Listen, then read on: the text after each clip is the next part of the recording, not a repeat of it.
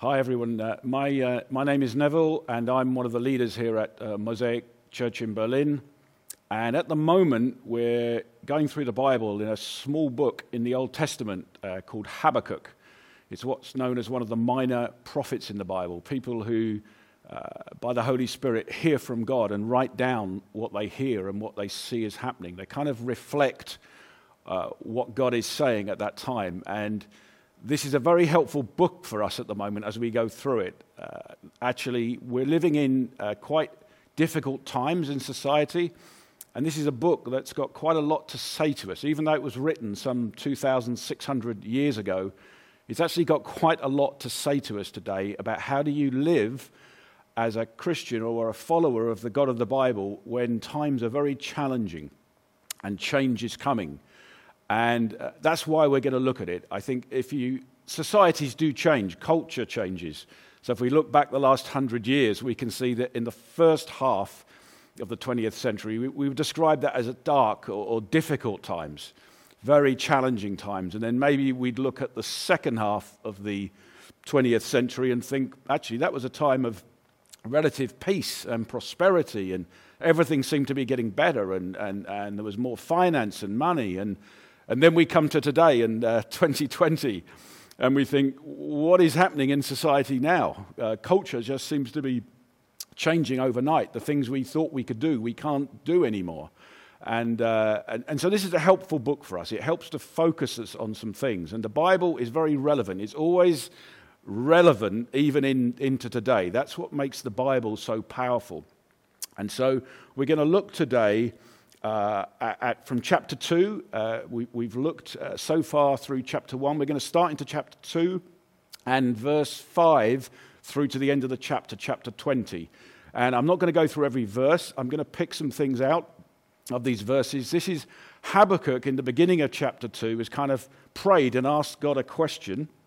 And we're going to look at the answer that God gives him back. Like, what is, what is God saying back to Habakkuk? And therefore, what is God saying through these verses today to us uh, in the 21st century as we seek to live out our lives? And uh, so there's two things I want to do very briefly is just look at some of the things that the way that God, de- God describes, or Habakkuk, Habakkuk under the uh, inspiration of the Holy Spirit, describes this uh, Babylonian empire that's about to invade Judah and, and, and where he's living and describe some things. And I think some of these things are relevant to society today. And then, amidst these verses, which are quite dark and challenging and difficult, there's two huge encouragements. And I think it's helpful for us when we're, when we're going through change and pressure as Christians, we need to understand what's the basis of the culture that we're living in, and, and we need encouragement for our hearts. and that's what I'm going to try and do for you today. So let's get straight in, into this. Uh, let's look at the root of the issues that's being described in chapter 2 in this Babylonian society. And uh, we'll get straight into this. And ch- verse 5 uh, says this it, says, it talks about wine being a traitor, an arrogant man who is never at rest. Uh, his greed is as wide as Sheol, uh, like death. He never has enough. And the word that's being used here for arrogant, an arrogant man or an arrogant person who's never at rest, is kind of haughty or, or lifted up above himself, or actually it's describing pride. And I think there are some things mentioned in this chapter that you might think, well, they definitely don't apply to us. Most of them do, some of them, some of them don't. Some of the violence that's described maybe doesn't, but there's unjust business practice described. Don't think uh, that wholesale applies, although some of it does. There's violence against the poor, maybe it does. But I think when we come to issues like pride, they're issues of the individual, the heart, the human heart. And they're just as relevant to us today as they were two and a half thousand years ago when, the, when this was written. And I, am going to spend a very brief time on this because I, I, I, wanna, I want this to be about encouragement today. But I, I have to say this because it's in the, I see it in the passage.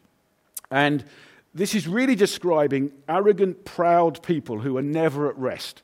they're kind of greedy. They've never got enough. They're always, they're always restless for more.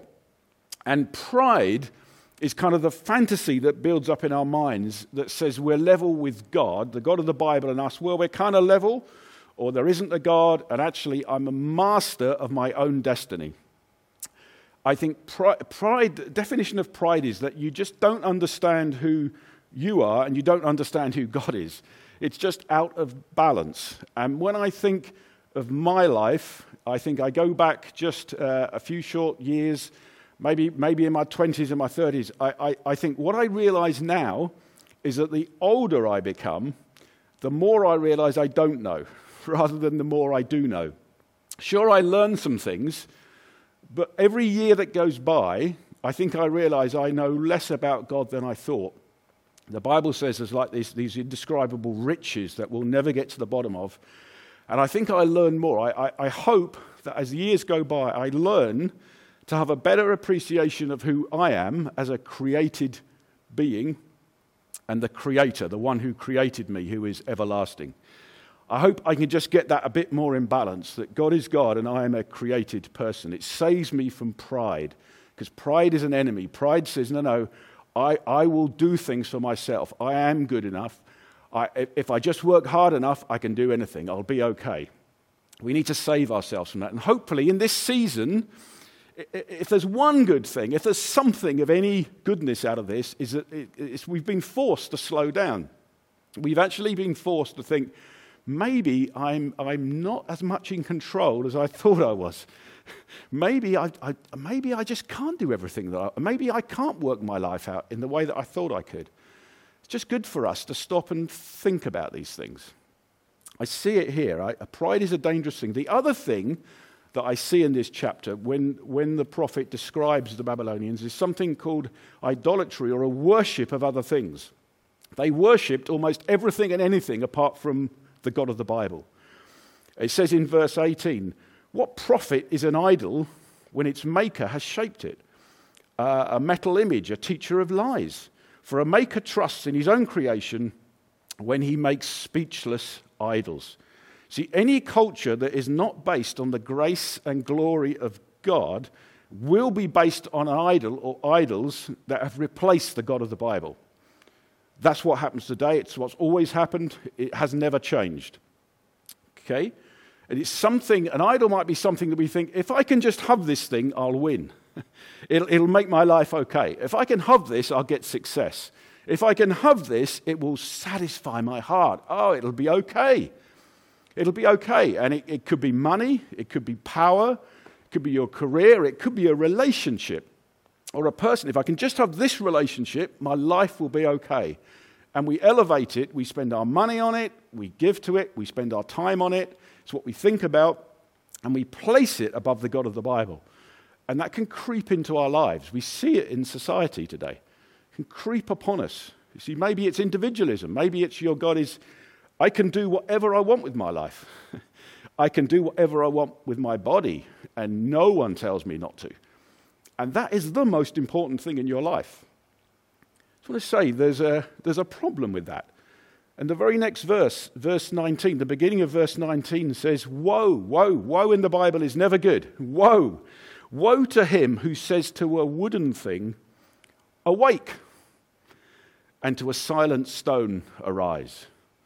There's a problem. If you, if you make these gods, that, these idols that are described in verse 18, when you say to them, Help me. Wake up. Stand up. Rise.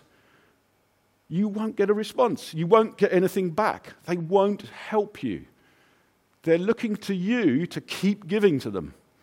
And when you say, Help me, you say, Help me to a stone. The stone, get up, stone. The stone doesn't do anything. And that's describing today. What you can give yourself to things, but they'll never be able to satisfy you. Nothing like the God of the Bible. Jesus is the end of our searching. We find Jesus. We don't need to keep searching for more. He's enough. There's no point in saying, Get up to a stone, arise, help me. It won't help you.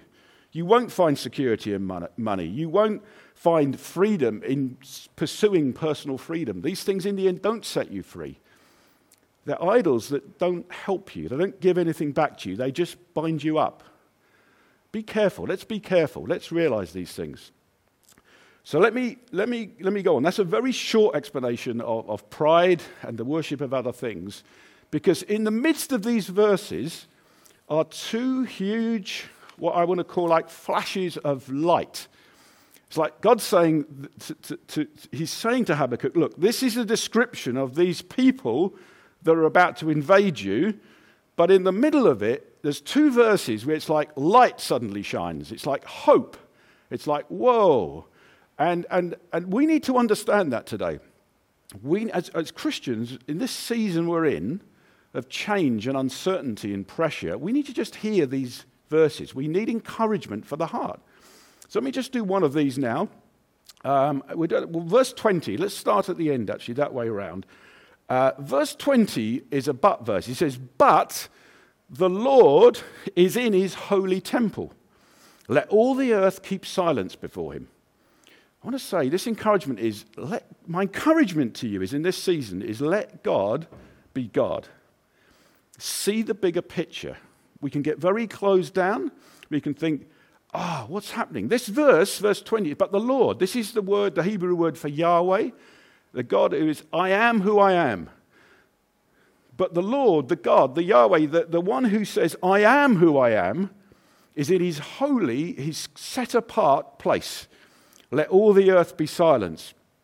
And we can, we, we can creep into this thinking. It can come upon us of, but I don't know how things will work out. I don't know what's going to happen. I, I don't know about my job. I, I, I don't know about my health. I, I, when is this season going to end? When, when am I going to get out of this? What will, what will the world look like? What, what will my friends be? My relationships? My money? What will it be like? And we can find it, it can come to all of us. It's, it's not surprising, it happens. But there's a but verse. But the Lord is in his holy temple. Let all the earth be silent. I say to you, God is still in control. Coronavirus does not take God off his throne, it doesn't dethrone him. The God of the Bible, it says, has a throne that is from everlasting to everlasting. Jesus Christ, his son, brings in a kingdom that can never be shaken. We need to hear this but here. In the midst of all the chaos and the confusion, there's a but that says, But the Lord is in his holy temple. After all the things that's been listed in this chapter, that, that's been written down about this Babylonian, this empire that's coming, the very last verse says, But the Lord is in his holy temple. we need to hear it today. As Christians, we, we, we need to hear it. Look, I, I, want us to be practical uh, in this season. I want us to help people. But we must take in truth as well. We must hear things. We must hear God say, But I'm in my holy temple. I am seated on a throne in heaven. The, the, things are not out of control. It's okay. You have a glorious hope before you. You know Jesus? You have a glorious hope. But God is in his temple. See, we can look, we can look through the Bible and we can see confusion we can see mystery. We can see people who at the time must have been in very confusing situations. They think, what is happening to my life? My life's just got turned upside down. You go through them. You can Moses, you can, you can go to Joseph, you can go to David. I can give you a long list of characters in the Bible. They go to and they think, what is happening in my life? this can't be right. This can't be right. And yet, when we look back on it now, when we read the whole story, we see, ah, God is working things out. But the Lord is still in his holy temple. And today, whichever city you watch this from, in, in Berlin, you can think, well, God, is he really in his holy temple? Say, yes, he is. Yes, he is. Whatever chaos or confusion or stress or worry that's before you right now, and it may be very real, I'm not saying it's not, very real, God wants to say to you today, but I'm in my holy temple. Nothing's moved me. Nothing's shaken me. That will not happen. I want you just to drink it in today. I want you to calm your heart today. See, I can go through Jacob. You look at the, the story of Jacob in the Bible. He, he, he lies to his father, he has to run away. He, he never sees his father and mother again. He loses his inheritance. And yet, if he hadn't run away, he wouldn't have met the woman in the end that he had a child with who was in the lineage of Christ. And you think, well, is that mistake? It's not a mistake. It's not a mistake. In the midst of the confusion and chaos that Jacob must have been feeling, God was still in his holy temple. He's still in control. He's still working things out. He wants to say to you today look, it's possible for us to mess up our lives. And I've made some decisions in my life, and I think, I wish I hadn't done that. But God has a way of bringing us back on track. He, he has a way of doing it because He's the one who sits in His holy temple. Yahweh, the Lord, the uncomparable one, is in His holy temple. And He says, I've got purposes for you which haven't been fulfilled yet. Stay calm, stay close to me, understand who I am, I'll bring you through. It's a crazy season we're in. You need to hear this as we're in the midst of this pandemic in 2020. Just hear it. So, what we're going to do now is we're, we're going to sing together, and then I want to share another huge encouragement with you from this chapter.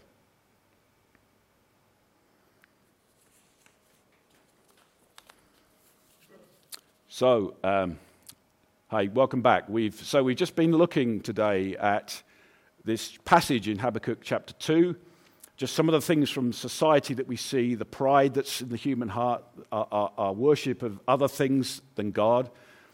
And then we looked at an encouragement, which was that God is saying, whatever might be happening, uh, Habakkuk, you've got this nation coming to take you over, but God is still in his holy temple. But God is still there. And maybe today you're sensing uh, mystery and uh, confusion in your life, and you're thinking, where is this going to end? What about my family? What about my job? God says, no, no, no, no, no, no. But God is in his holy temple. Let the earth be silent before him. This is our God. This is the God of the Bible. This is the unshakable, unchangeable, eternal one whose throne is from everlasting to everlasting. Just want you to drink it in today. Just take, let it, let it do good to your heart. Let it encourage you.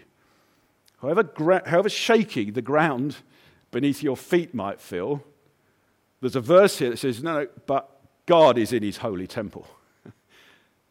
it's the God that you know. It's the God that today you may be watching this and thinking, what, what? I'm not sure I understand this. And that's fine. I, I started off in a church not understanding much from the Bible. And uh, the more I listened, the more I started to think, this does make sense. And then the Holy Spirit started to speak to me and make me rea- help me to realize who Jesus really was. Maybe today you're just inquiring. I want to say you're very welcome if you're just listening in today. Uh, maybe you've got questions. Please get in touch with us, write to us, make contact with us. Uh, we're a community of people that's following, trying to follow Jesus day by day and learn more about him all the time. So let me come to this second encouragement, this second verse that kind of blinks out at us from here. Uh, it's verse 14. It says this God just says, For the glory, for the earth, verse 14, for the earth will be filled with the knowledge of the glory of God as the waters cover the sea. Just a small verse.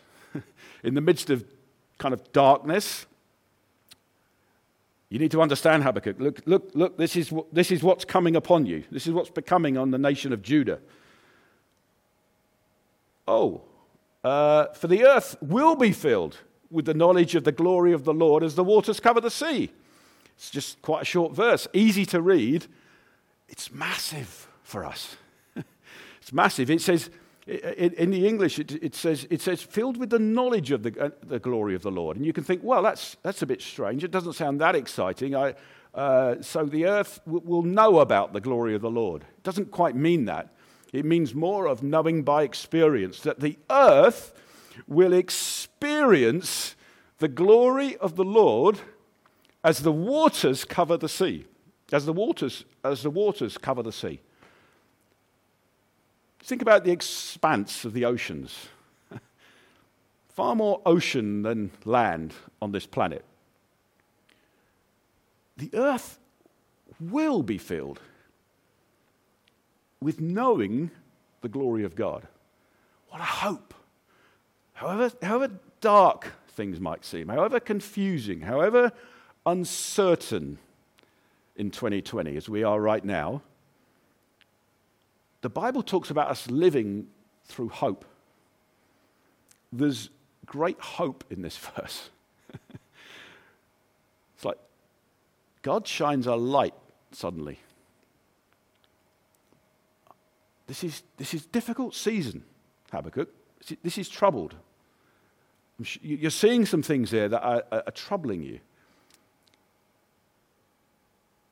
But the earth will be filled with knowing and experiencing the glory of God. Look at the oceans. So they would have thought the oceans were kind of endless. You see, there is an emptiness in the human heart that is only really satisfied when we know the acceptance, favor, and love of God. There's an emptiness in the human heart that's only truly satisfied, I think, by the glory of God. We're created to worship and enjoy God forever. There's something, there's something, there's something in me that kind of knows the only thing that's really going to satisfy me is the glory of God. We see it, we see it in Jesus Christ, his Son something about the glory of God that will satisfy the human heart like nothing else does. And we can think, well, this is just escapism. Well, no, no, it's not escapism. This is, this is, this is reality for us. We, we, we must fix our eyes on a living hope in this, in this season. You see, 2 Corinthians 4, chapter 7, Paul, the Apostle Paul writes, he says, This light momentary affliction is preparing for us an eternal weight of glory beyond all comparison.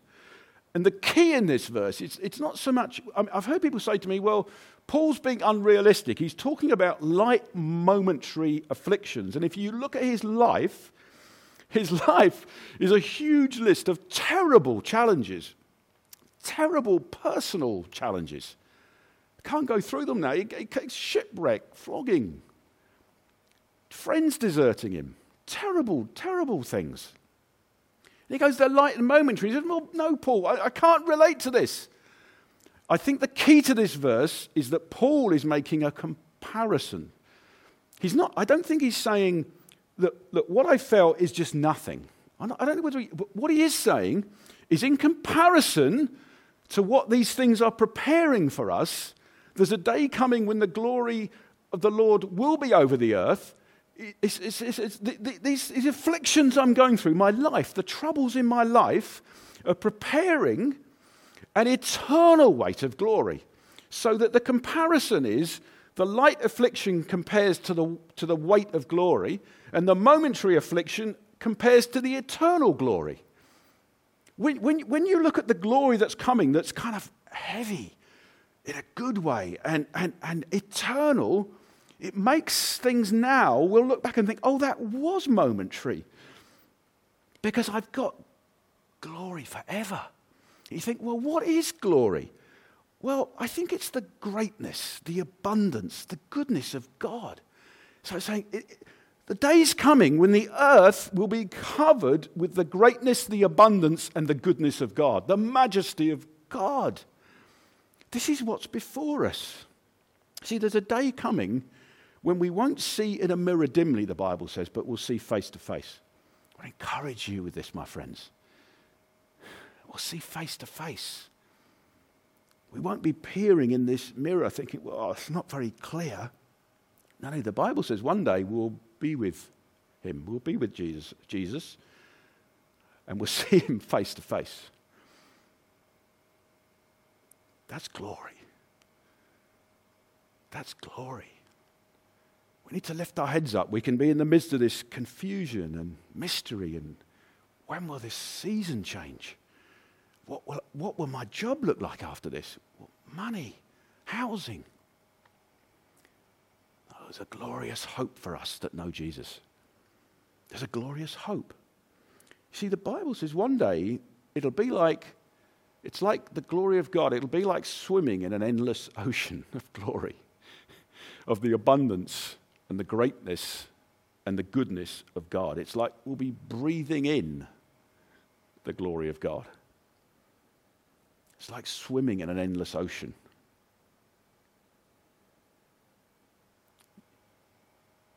I think heaven will be like a series of peaks. It's like you climb a mountain range. You, get, you think, that's it, I've got there, I'm getting to the top.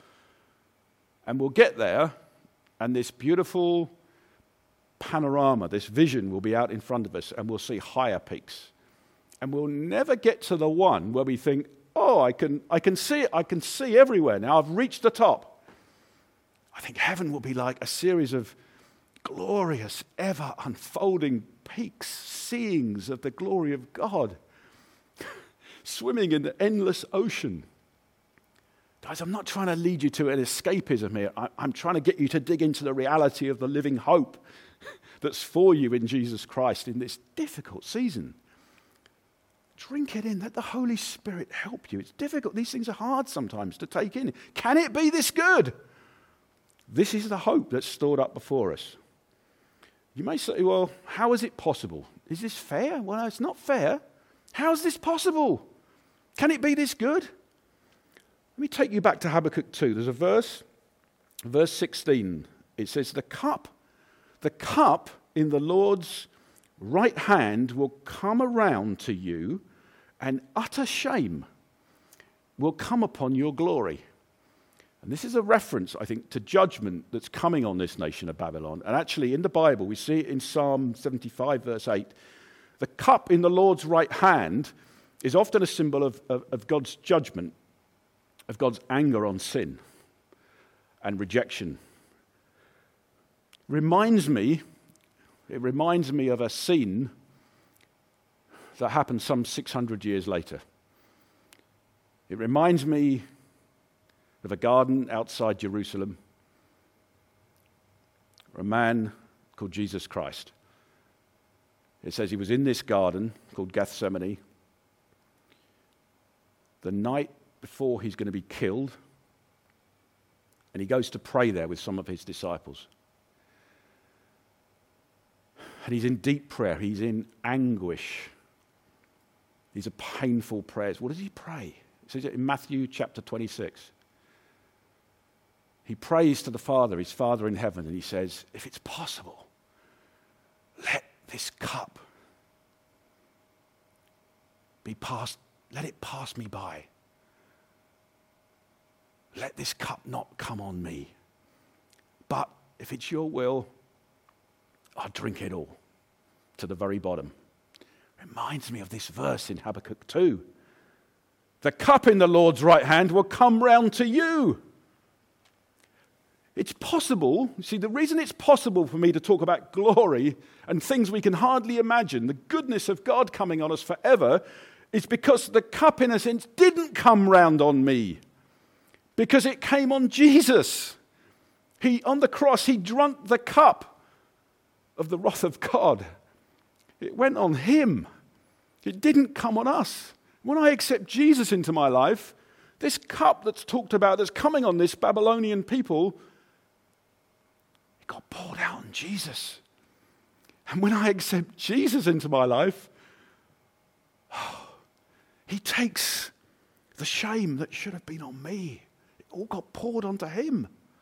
When I say, Jesus, I believe in you, I accept you into my life. I'm sorry for the things that have stood between me and the Father in heaven.